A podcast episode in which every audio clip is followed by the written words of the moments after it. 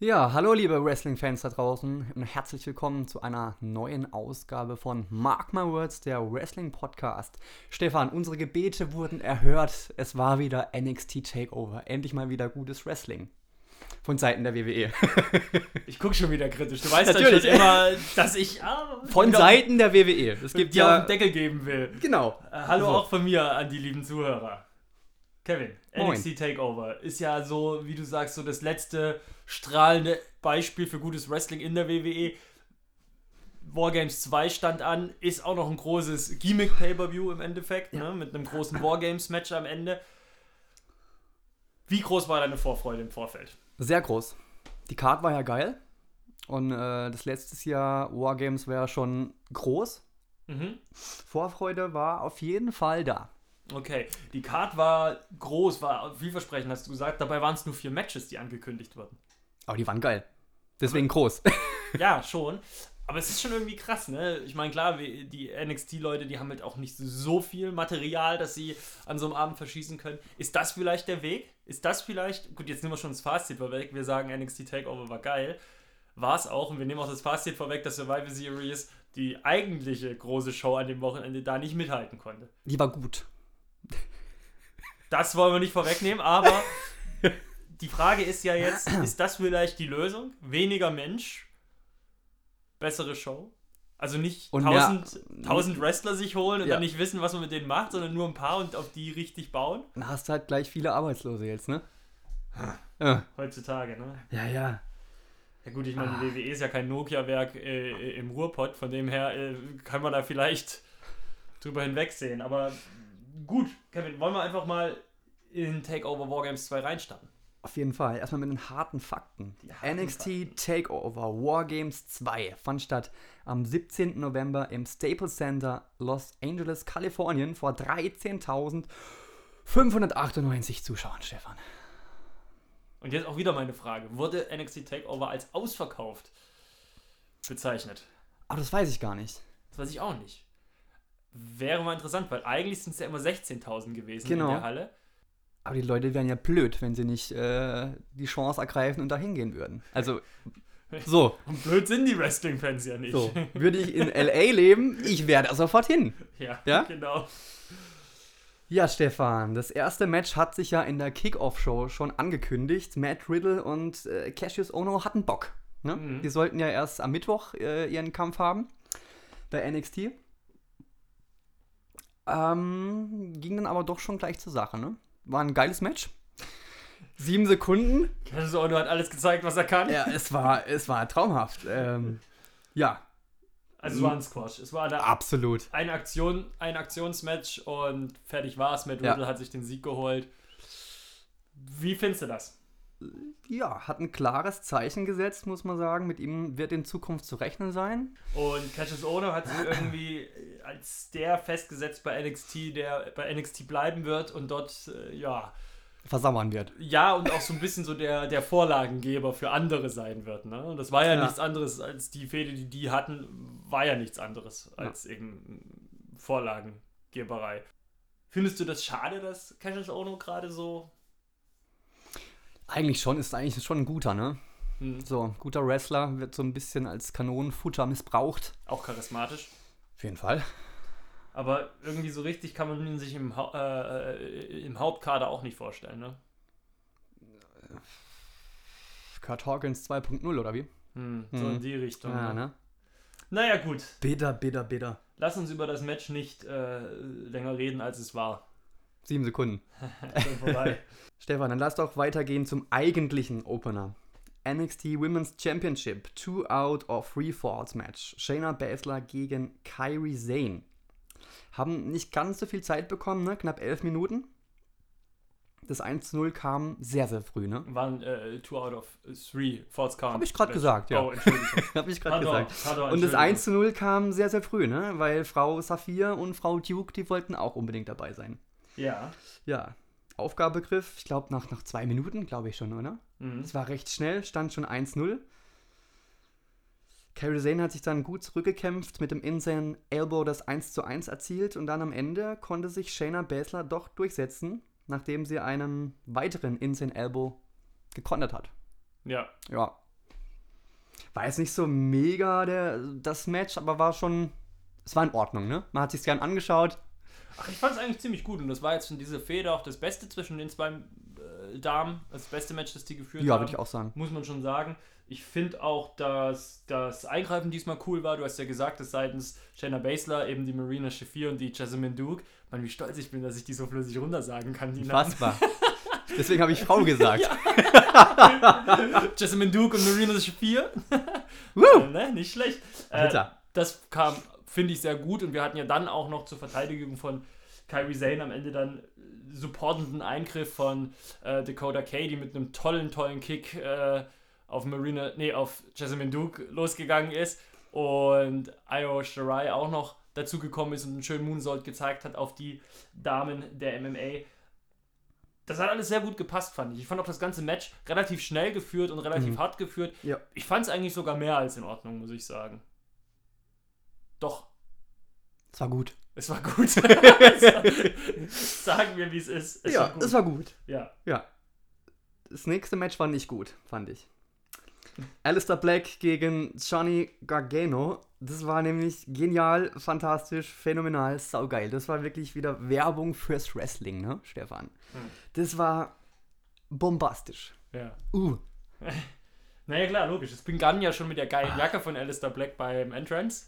Natürlich. Die, die Hornjacke oder wie man sie nennt. Ist Ne? einmal ein Kaktus gefallen. Ja, so in der Art. Auf jeden Fall ganz großartig. Aber du hast recht. Äh, ein fantastisches Match. Wir hatten in diesem Match halt auch einfach so diese, diese Kick-Marathons. Ne? Ja, ständig irgendwelche. Kicke, ständig gegen den Kopf, dass da sich nicht irgendwann mal jemand völlig aus dem Leben schießt. Das ist für mich eh völlig verwunderlich. Nee, es ist großartig. Wie findest du Johnny Gargano in der Rolle, in der er jetzt ist? Ich finde es ein bisschen schade, weil er die großen Matches ja meistens verliert. Hm.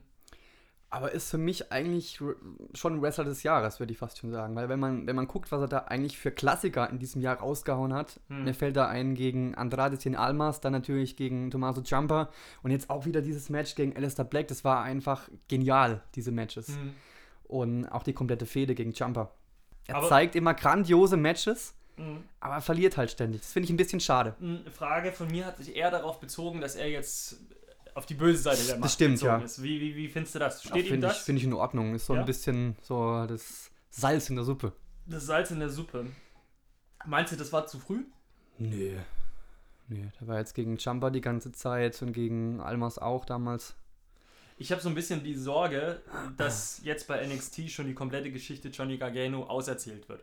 Und wenn der dann irgendwie mal in den Hauptkader kommt, was macht man dann noch mit ihm? Verstehst du, was Kurt ich meine? Hawkins 2.0. Ja, ja gut, ich meine Tour 5 Live halt noch, ne? Aber Ja, warum nicht? Ja, also ich glaube, du bist da ja eh nie ein Freund davon, wenn ich das dann sage zu Tour of Five Live, weil das schon so abgetan wird, als wenn derjenige, der dahin ist, der jetzt halt abgestellt wird.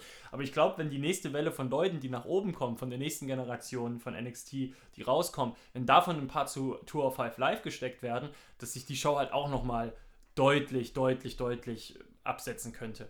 Aber Tour of Five Live kommen wir dann bei Survivor Series ja auch nochmal zweimal dazu. Genau. Also zwei Sachen nochmal besprechen. Ja. Das machen wir an anderer Stelle. Genau. Haben wir jetzt eigentlich schon gesagt, dass Alistair Black gewonnen hat?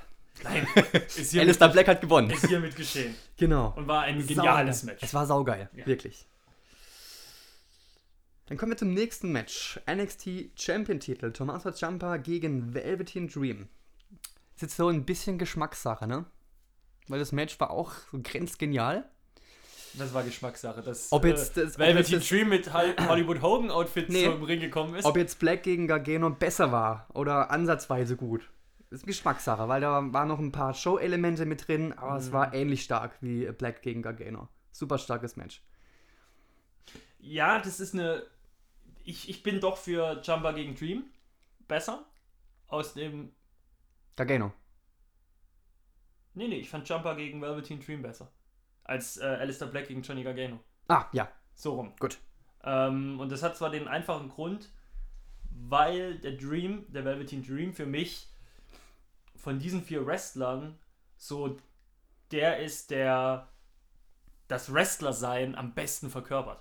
Bis in die Fingerspitze, sag ich mal, showtechnisch. Hat er alles voll kapiert. So. Der geht voll in seinem, seinem Charakter auf. Klar, das geht ein Jumper auch, aber ein Jumper-Charakter ist halt einfacher in der Umsetzung. Das stimmt, ja. Und ein Velveteen Dream, guck mal, wo er die Haare zerwuschelt bekam, wie ihm dann so eine entsetzte Ohrfeige gibt in Jumper und solche Sachen. Das ist einfach, das war einfach perfekt gespielt. Und er ist wrestlerisch, wrestlerisch natürlich auch eine 1A-Type. Das auf jeden Fall. War Velveteen Dreams bisher krassestes Match, muss man sagen, gell? Das stimmt, ja. Würde ich auch so unterschreiben. Am Ende gab es die Titelverteidigung. Hast du mit was anderem gerechnet? Äh, nicht wirklich. Nee. Hm. Aber das Ende war dann schon, ja, war innovativ, ne? DDT aufs Metall, der die Mhm. beiden Ringe miteinander verbunden hat. Ja. Matchzeit war auch fast 23 Minuten. Also wie gesagt, das waren zwei Weltklasse-Matches, fand ich. Ja, wirklich. Kann man nichts Genau. sagen. Nee, absolut nicht. NXT läuft halt, ne? Hm. Ja. Stefan, dann kommen wir eigentlich schon zum Main Event, ne? So schnell geht's, ne? So schnell geht's bei NXT. War Games Match. Pete Dunne mit Ricochet und den War Riders, Hanson und Rowe, gegen die Undisputed Era, Adam Cole, Roderick Strong, Bobby Fish und Kyle O'Reilly. Was kann man da sagen? Highlights kann man nicht nennen, weil es gibt zu viele. Ja, wirklich. Es war eine epische Schlacht. Lass jeder nennt, jeder nennt mal kurz sein absolutes Highlight aus dem Match. Äh, der Finisher von Ricochet vom, vom Ah, Käfig. Mann, das wollte ich auch sagen. Dieser Unfassbar. zweifache äh, Moonsault oder was das war, Unfassbar. wäre auch meine Nennung jetzt gewesen. Unfassbar. Ja. Ich war dann doch so ein bisschen überrascht, dass Pete Dunne am Ende zusammen mit Ricochet den, den Pin geholt hat, ne? Ich finde, find, also das ist ein perfektes Match gewesen. Also Absolut. Das ist, und das ist jetzt auch über, über alles, über, Rest, über die Wrestling-Welt hinaus übergreifend. Du weißt, es fällt mir auch schwer, wenn wir dann zum Jahresrückblick kommen, Ja. ähm, ein WWE-Match oder so als Match des Jahres zu titulieren, weil Ja. es außerhalb der WWE einfach die besseren Matches gab. Aber das Match ist schon ganz vorne mit dabei. Und das ist, das bewirbt sich wirklich zum Match des Jahres in der Wrestling-Welt. Also, da bin ich, wenn ich mal in mich gehe und dann nach dem besten Match des Jahres für mich suche, ist das auf jeden Fall mit in der Auswahl. Ja. Auf jeden Fall. Ja, äh, du hast es gerade gesagt, Ricochet, Dunne und die War Riders haben den Sieg geholt. Das hat wirklich, das war das Einzige an diesem an sich perfekten Match, was mich auch gestört hat, dass die den Sieg geholt haben, als zusammengewürfeltes Team gegen eine wirklich eingespielte Einheit Ja. in die Undisputed Era. Das hat mir so das Ganze ein bisschen kaputt gemacht. Und das hätte jetzt, finde ich, für mich auch keinen Abbruch getan, wenn die Undisputed Era gewonnen hätte. Weil aus so einem Match geht ja keiner als Verlierer. Und- Ja, jein, würde ich jetzt mal sagen. Da geht doch keiner raus und da guck mal diese Loser an. Da sagen doch, da applaudieren doch alle und sagen, geile, äh, geile Schlacht, ihr habt euch Bagger geschlagen, oder? Ja, als Fan vielleicht, ja. Ja, das ist das Wichtigste. Äh, bei der WWE nicht, ist doch denen alles wurscht, was die Fans wollen. Nee, Ja, ich weiß schon, was du meinst, aber der natürlich WWE, diese. In der WWE wissen sie nicht, was letzte Woche war. Und deswegen tun sie diese Woche, was sie wollen. Das ist eigentlich das Problem. Ja, war eine legendäre Schlacht. Auf jeden Fall. Die Warriors, die können sich auch bewegen, ne? Die haben ein Gewicht und Der ist krass, ne? springen rum, ne? Alter. Das ist unglaublich. Und scheinbar hat ja, Bob, hat ja Bobby Fischer wieder einigermaßen erwischt, ne? Konnte dann auch nicht mehr selbstständig aus dem Ring rausgehen am Ende. Kommt ja auch gerade erst von der Verletzungspause zurück. Also das war im wahrsten Sinne des Wortes ein Wargame. Gute Besserung. Ja, auf jeden Fall. Ja, und dann sind wir schon durch mit NXT. Würdest du sagen, es war vielleicht. Ist immer schwer zu beantworten, aber das beste Takeover bis jetzt? Schwierig zu sagen, ne? Ja, die sind immer alle so gut. Es gab vielleicht mal ein, zwei, die so ein bisschen nach unten abstinken, die waren trotzdem großartig. Ich würde vielleicht hier doch noch nicht sagen, das Beste aus dem ganz einfachen Grund, dass du ähm, mit Matt Riddle gegen Cassius Ono einfach ein fünftes Match hast, das eigentlich gar nicht zählt. Würde ich jetzt mal rausmachen. Dann haben wir nur vier Matches, was ich doch dann ein bisschen wenig finde. Deswegen wird es da vielleicht ein paar Abzüge geben. Und was mich diesmal auch ein bisschen stört, ist, dass die ähm, Geschichten, die zu diesem, zu diesem Event geführt haben, nicht so stark waren, wie es bei den Takeovers davor zum Teil war. Ähm, aber auch da, also das klingt jetzt so, als ob das jetzt große Kritik wäre. Das ist wirklich minimale Kritik so. Aber ich suche jetzt gerade wirklich nach Fehlern, um eben mal einzuschätzen, in welchem Niveau sich dieses Takeover im Vergleich zu den anderen dieses Jahr bewegt. Aber pff, können wir auch alles uns schenken und sagen, es war einfach eine geile Show und dass ich da keine Minute in irgendeiner Form verschwendet, mich äh, irgendwie verschwendet gefühlt habe. Mhm. War großartig. Wenn, wenn, wenn, wenn, wenn, wenn die Hauptshow dann doch so wäre. Ja, nee. Aber was mich ein bisschen, wirklich ein bisschen auch nervt, auch von der Entscheidung her, das einzuführen, war, war der, äh, der North American Title. Ich finde, den braucht es bei NXT nicht. Das ist, ein klein, das ist eine kleine Show, das ist ein übersichtlicher Kader, das ist ein überflüssiger Titel. Und du siehst ja auch dran, dass der nicht wirklich eine große Rolle spielt. Also, wenn du nicht wüsstest, dass es den, dass es den gibt, weil äh, wir hatten gerade Ricochet. Ja. Äh, weil der da ab und zu mal mit rumrennt. Pff, spielt ja keine Rolle. Also, er kommt ja auch in den Shows jetzt nicht wirklich so groß zum. Wird nicht so groß zum Thema gemacht, also von dem her. Mhm. Ich kann mich jetzt auch nur an zwei große Matches erinnern. Das war das Leitermatch Hm. und äh, gegen Adam Cole. Adam Cole gegen Ricochet. Ja. Sonst hätte ich jetzt auch nichts äh, parat, was jetzt da. Wahrscheinlich waren es die zwei einzigsten Titelmatches bis jetzt. Und wenn du mal jetzt so vergleichst, ne, Ricochet, North American Title, Jumper, äh, NXT Title, also ich sehe jetzt für mich da jetzt auch keinen Qualitätsunterschied. Das Nee. klingt jetzt für mich sogar fast Ricochet, der aus Japan kommt und da die krassen Matches hat, Ja. klingt eher so, als wenn der North American Title gerade der wichtigere Title Ja. wäre. Also ich bin mir da nicht so ganz sicher, ob die Einführung des, dieses Titels so eine gute Idee war, aber keine Ahnung. Vielleicht haben sie ja mit NXT zukünftig noch so viel mehr vor, das noch so zu expandieren, dass sie dann tatsächlich noch einen Minor-Title brauchen. Also wenn das dann so groß wird wie ein SmackDown oder so. Wenn sie auf zwei Stunden das ausweiten oder so. Man weiß es nicht. Tja, Kevin, jetzt haben wir uns schon in Freude geredet mit Ja. Takeover So geil. und morgen am Sonntag sprechen wir dann über die Survivor Series. Und das wird dann eher Sonntagsstimmung, oder? Ja. Das wird dann nicht so geile Samstagabend, juhu, ganze Nacht saufen Stimmung, sondern das wird dann so Sonntags, oh, ganze Nacht gesoffen Stimmung. Ja, ich darf ja eh nicht mehr saufen jetzt. Achso, du bist ja schwanger, stimmt. Ja, ja, genau. Ist bald soweit, du. Ich muss mich jetzt äh, zügeln. Ja, Kann jederzeit losgehen. ja genau. Ich Ab ins Krankenhaus. habe schon mal Handtücher und warmes Wasser bereitgestellt für dich. In diesem Sinne, Kevin, wir hören uns morgen wieder. Auf jeden Fall. Macht's gut. Tschüss, bis dann.